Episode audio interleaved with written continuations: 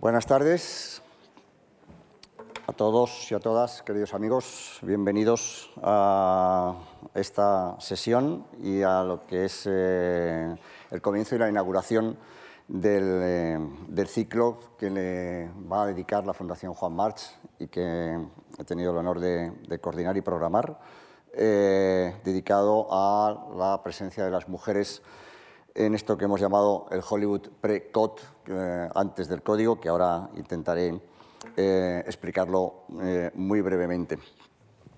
Vamos a hablar de actrices, de grandes estrellas del cine de los primeros años 30 en Hollywood, de mujeres como, de grandes estrellas como Clara Bow, Miriam Hopkins, Jean Harlow, Barbara Steinwick, Catherine Hepburn, Mae West, Greta Garbo o Joan Blondell, entre muchas otras, algunas de las grandes estrellas de Hollywood que a comienzos del sonoro, a principios de los años 30, eh, desafiaban abiertamente desde la pantalla los códigos morales y las tradiciones conservadoras de buena parte de la sociedad norteamericana de su época. Eh, mujeres que desde la pantalla hacían valer eh, en los arquetipos que interpretaban, en los personajes que interpretaban, en las ficciones, hacían valer sus deseos, eh, que hablaban con descaro, que luchaban con decisión por escalar peldaños en el, en el ámbito social y profesional, que tenían profesiones tradicionalmente asociadas a los hombres, que ponían en cuestión las ataduras de su propia clase social, que se travestían en algunos casos con ropa masculina, que exploraban incluso la bisexualidad, que disfrutaban con malentendidos procaces. El lema de la Warner Bros., de la poderosa compañía, de una de las grandes mayors, el lema de la Warner Bros. para aquellos años lo dejaba bien claro. Decía, dos de cada cinco historias deben ser calientes, entre comillas.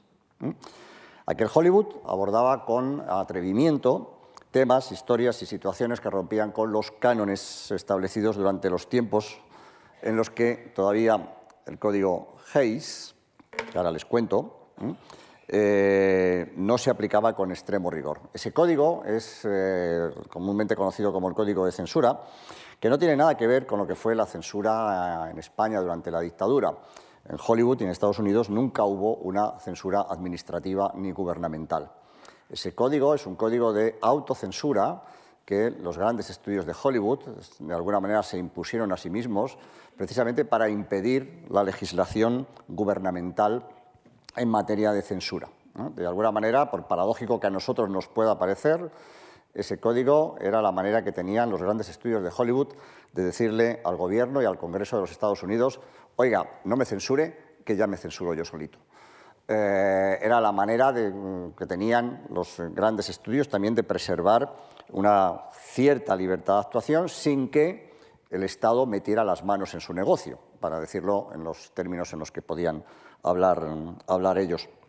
Eh, ese código fue posible respetarlo en la medida en que toda la estructura del Hollywood de aquel entonces era una estructura monopolística, en la cual los grandes estudios poseían al mismo tiempo, eran no solo productoras, sino que poseían al mismo tiempo distribuidoras y exhibidoras. En la medida en que ellos controlaban la distribución y la exhibición de las películas en la mayor parte del país, obligaban a que todas las películas pasaran por el código de censura, que insisto, no era un código, no era una ley, ¿eh? Eh, no, no, hubo nunca una ley de censura en Estados Unidos.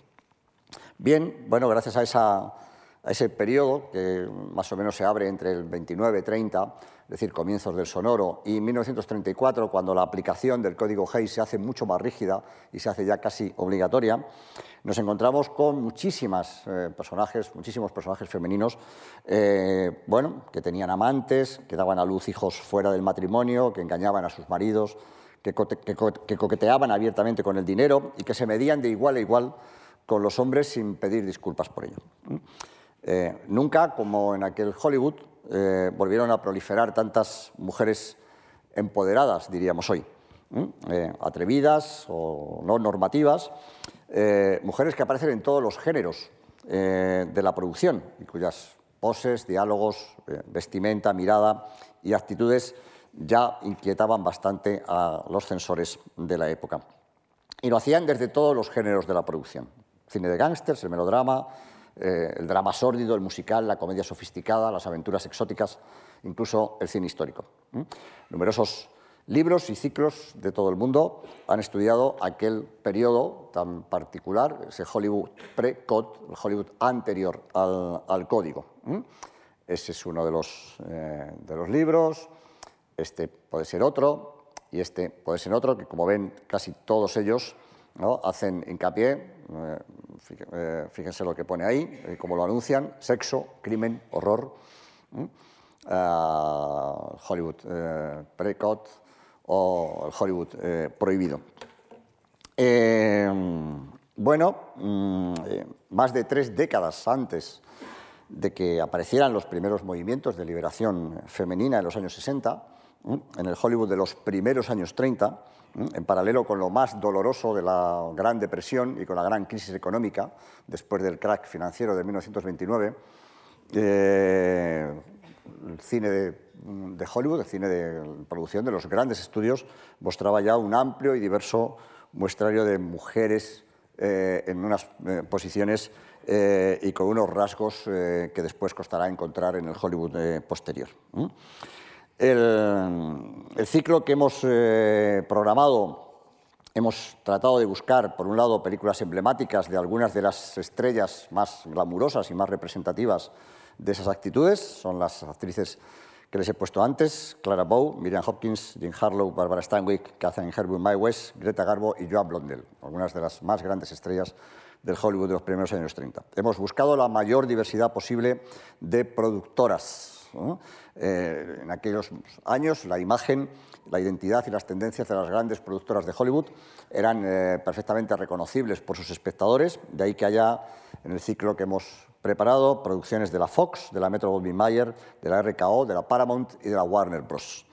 Con especial atención a los títulos de estas dos últimas, Paramount y Warner Bros., que no por azar fueron las productoras con, eh, donde se dieron en el conjunto de su producción mayores dosis de libertad para la expresión de bueno, pues cuestiones que tienen que ver con eh, la representación del sexo o con la violencia o con eh, determinadas actitudes sociales que después serían más problemáticas. Hemos tratado también de que no se repita ningún director. Eh, por lo que comparecen en el ciclo que van a ver ustedes eh, aquí, algunos de los eh, más importantes y más grandes creadores de, Hollywood, Ernst Lubitsch o Rubén Mamulian, una directora interesantísima, menos, desgraciadamente menos conocida, pero igualmente importante, como es Dorothy Arzner, eh, y eh, otros eh, cineastas que se cuentan entre lo más competente y lo más solvente del Hollywood de, aquel, de, aquellos años. Mervyn Leroy, Wesley Ruggles, John Francis Dillon o Jack Conway, entre otros. Los, lo que van a ver en el conjunto del ciclo es una galería de retratos femeninos muy variada, de, distintos, de distintos géneros, por tanto, y, que ofrece un abanico muy amplio ¿eh? de actitudes y de muestrarios y de ejemplos de este tipo de cine del que estamos hablando, de esto que se ha dado en llamar el Hollywood pre-code, el Hollywood anterior a la aplicación más rígida del código de censura. Y bien, eh, lo que nos convoca hoy es eh, la proyección de Sangre Rebelde, la película que hemos elegido para abrir el ciclo. Sangre Rebelde es una película eh, bueno, las películas de ciclo, se me olvidaba, ahí las tienen ustedes, lo tienen también en la página web de la, Fundación y en, toda la información que tienen a su disposición. Esas son las películas elegidas. Y Sangre Rebelde es una película dirigida por John Francis Dillon, director y actor que había empezado a trabajar en 1900 14 había debutado como, como, actor en las comedias de la Keystone, de la Keystone Cops, mm, productora de muchísimo cine cómico.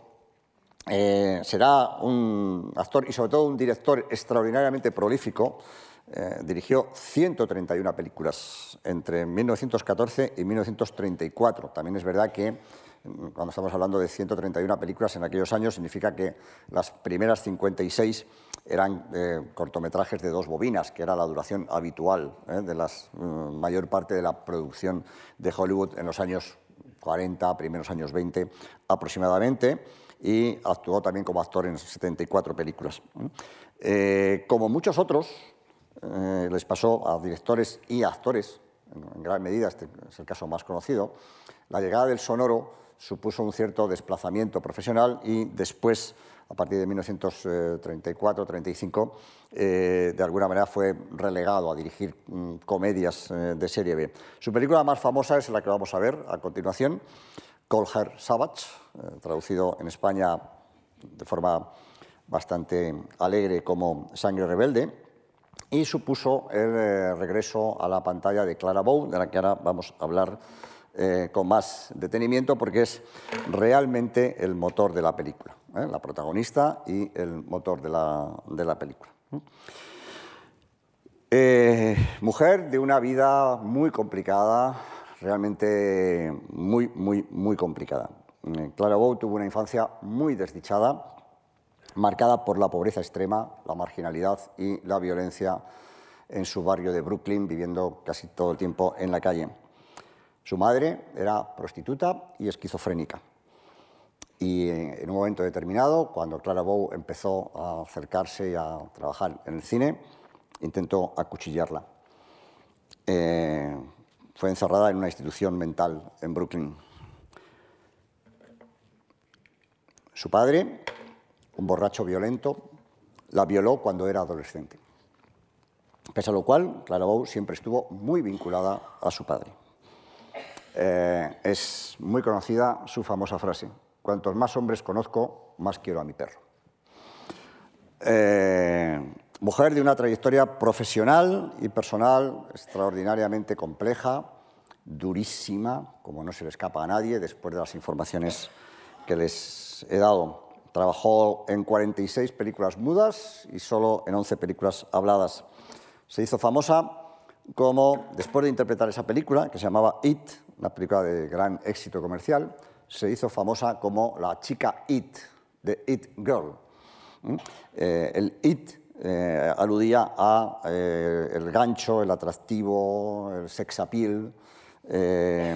decía la escritora Dorothy Parker que eh, Clara Bow tenía eso, it, lo que fuera que se entendiera por, eh, por, esa, por ese concepto. Eh, Clara Bow se convirtió en una de las más importantes y más famosas estrellas del cine, del cine, del cine mudo y encarnó como muy pocas el fenómeno de las flappers, las mujeres jóvenes que en los años 20, en los supuestamente alegres años 20, usaban faldas cortas, llevaban, no llevaban corsé, lucían un corte de cabello especial denominado bobcat, eh, escuchaban música no convencional para esa época, jazz, eh, bailaban, utilizaban mucho maquillaje, bebían licores fuertes, fumaban, conducían frecuentemente a altas velocidades y tenían conductas similares a las de los hombres. Esas mujeres significaban un cierto desafío a lo que en aquel tiempo era considerado socialmente correcto. Clara Bow fue la más famosa de las flappers, con esa caracterización, con, ese peinado y con esa caracterización muy, muy, eh, muy habitual en muchas de las eh, chicas flappers.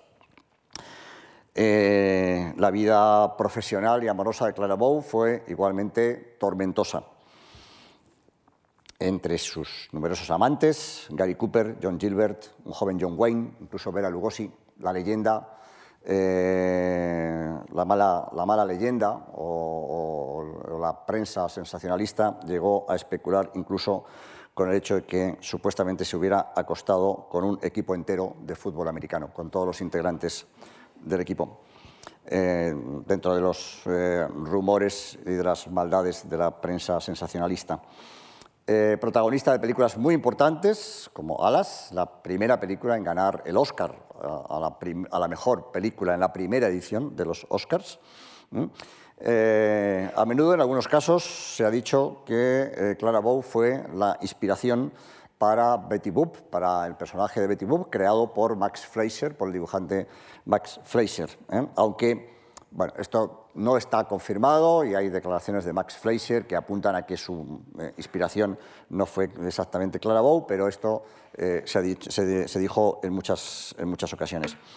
La vida mm, amorosa de, Clara Bow eh, generó todo tipo de dislates cuando su secretaria y amiga hasta entonces hizo públicos determinados papeles. Todo eso le condujo a numerosos juicios, le, condujo a un intento de suicidio. en 1949, cuando ya se había retirado del cine, fue internada en un psiquiátrico quejada de insomnio, de depresión y diagnosticada de esquizofrenia y tratada con varias eh, sesiones de electroshock. Como ven, la vida de Clara Bow fue eh, cualquier cosa menos feliz. Solo tenía 27 años cuando interpretó la película que vamos a ver. Eh, había sido expulsada de la Paramount anteriormente, tras caer en desgracia, en parte por todos estos escándalos aireados por la prensa sensacionalista del Hollywood de aquel entonces. Y Sangre Rebelde, la película que vamos a ver, supuso su regreso a la, pantalla. A pesar de que vivía en aquel momento una situación comprometida por todas estas eh, razones, le pagaron muchísimo dinero eh, por interpretar la película. Obtuvo algo que no estaba al alcance de muchos de los actores de la época y es el derecho a aprobar ella el guion de la película. Obtuvo un contrato por, de 250.000 dólares, una cifra astronómica para la, para, la época.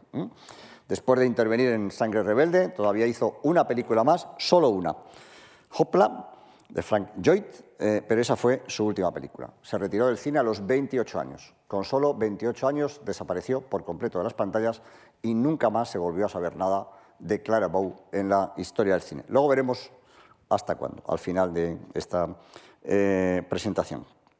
Eh, decía, ya retirada, rememorando sus años, decía, en los años 20 aún teníamos individualidad, hacíamos lo que queríamos, nos acostábamos tarde, nos vestíamos como mejor nos parecía. Hoy en día las estrellas son sensatas y no arruinan su salud, pero nosotros nos lo pasábamos mucho mejor. Era, bueno, quizá un buen resumen de lo que había sido eh, su vida. El otro protagonista de la película es Gilbert Roland, eh, famosísimo actor de Hollywood, en realidad español y bilbaíno. Eh, su nombre auténtico, Luis Antonio Damaso de Alonso, nacido en eh, Bilbao en esa fecha, un periódico español lo contaba. ¿eh? El actor Gilbert Roland es bilbaíno. Fue una de las primeras estrellas, digamos, latinas en el cine estadounidense. También comenzó su carrera en el cine mudo y eh, al principio su nombre aparecía en los créditos como Luis Alonso, pero luego ya cambió su nombre a Gilbert Roland. Eh, la película eh, que vamos a ver, Sangre Rebelde, Colger Savage, está basada en un libro ya bastante controvertido, de un autor todavía mucho más controvertido, llamado Tiffany Thayer, actor y escritor. un hombre que pertenecía a una organización de escépticos y anarquistas eh, que veía mm, conspiraciones eh, por todas partes. Eh, durante la Segunda Guerra Mundial, el autor del libro estuvo, fue muy activista para intentar que todos los hombres se convirtieran en objetores de conciencia. Creyendo que la guerra era una tapadera para que los gobiernos y los bancos trabajaran juntos para crear una dictadura militar global. Bueno, es alguien bastante eh, metido en lo que era casi, casi, casi una, una secta. Eh, la Fox compró, la productora de la película, compró los derechos de ese libro, un libro ya eh, muy poco propicio y sobre todo muy complicado de cara a la, censura. un ejecutivo del estudio le escribió a Hayes, al, al, todopoderoso director de la Oficina del Código, le dijo, el libro está tan equivocado como es posible. Además de tener elementos como el incesto, la masturbación, el travestismo y las enfermedades venéreas, el libro es manifiestamente racista. Eh, un libro muy complicado de llevar a la pantalla, eh, por tanto, eh, y, que finalmente da lugar a una película que no tiene todos esos elementos, que hubieran sido mm, realmente hubieran hecho imposible que a pesar de todo la película se hubiera podido realizar o por lo menos llegar a estrenar. Eh, y, sí que se lanzó la película, bueno, esas son algunas de las fotos eh, promocionales de, Clara Bow en, la promoción de la película. Eh, Clavó interpreta aquí a una adolescente, bueno, adolescente ya casi una mujer, bastante salvaje, entre comillas, una debutante impulsiva, eh, una chica que parece disfrutar con las emociones fuertes. Decía un crítico de la época, dice, tengo la sensación de que si Bárbara Stanwyck hubiera hecho esto, sería considerado un clásico imprescindible. Si lo hubiera interpretado Jim Harlow, tendría más notoriedad general. Pero la protagonizó Clara Bow y no creo que ninguna actriz lo hubiera hecho mejor. Es una película en la que el personaje muestra muchas personalidades distintas a lo largo de la película. La vemos al comienzo, no les estropeo absolutamente nada, porque es el comienzo de la película, golpeando con furia y sin cesar con un látigo la cara de Gilbert Roland, en esta, en esta escena. Cuando le preguntan que por qué lo hace, contesta, estaba practicando por si alguna vez me casara. Este es el desafío con el que se presenta la protagonista mm, después de que la veamos enfrentarse a latigazos con una serpiente, ¿eh? en las primeras escenas de la, de la, película. Lo cual es una buena manera de presentar a un personaje completamente fuera de norma, eh, rebelde, mm, heterodoxo, en que va a pasar por, eh, por muchas, eh, eh, por muchas vicisitudes. estamos ante una película que cambia permanentemente de género. La película comienza como un western, parece que vamos a ver un western. se convierte luego en una historia de debutantes de la alta sociedad, después en una descripción de un matrimonio de mala convivencia, llamémosle así para no anticipar nada luego una historia de marginalidad social y de prostitución, más tarde una comedia romántica urbana y más tarde una tragedia familiar. Eh, la película va cambiando, por tanto, eh, de género y vamos a ver eh, cómo ese cambio es paralelo también al cambio de la protagonista. Donde quiera que uno mire en la película, encontraríamos elementos difíciles, muy difíciles de digerir por el código Hayes, sobre todo a partir de 1900. 34. Esto incluye a Clara Bow poniéndose su ropa interior de encaje, una escena de la noche de bodas, un intento de violación, un personaje que sufre una infección de transmisión sexual, prostitución, muerte infantil, eh, peleas de mujeres tirándose del pelo, juegos de azar y, por si fuera poco, una famosa escena en la que la protagonista, sin sujetador, retoza en el suelo con un gran danés, eh, escena que muchas veces se ha interpretado en clave erótica y, por tanto, como pueden imaginar, bastante problemática, y, por si fuera poco, una escena de travestismo, algo completamente insólito e inédito en el Hollywood de aquellos años. Es muy breve, pero aparecen dos hombres vestidos como camareras eh, en una canción, en un garito que se nos ha anunciado anteriormente en la película, que es eh, donde van eh, gente de, un cierto tipo marginal. La película incluye además como concepto de fondo el tema del mestizaje y más, más allá del mestizaje el, tema de las relaciones amorosas entre razas distintas. Este es un tema absolutamente tabú eh, para, el, para, el, código Hayes.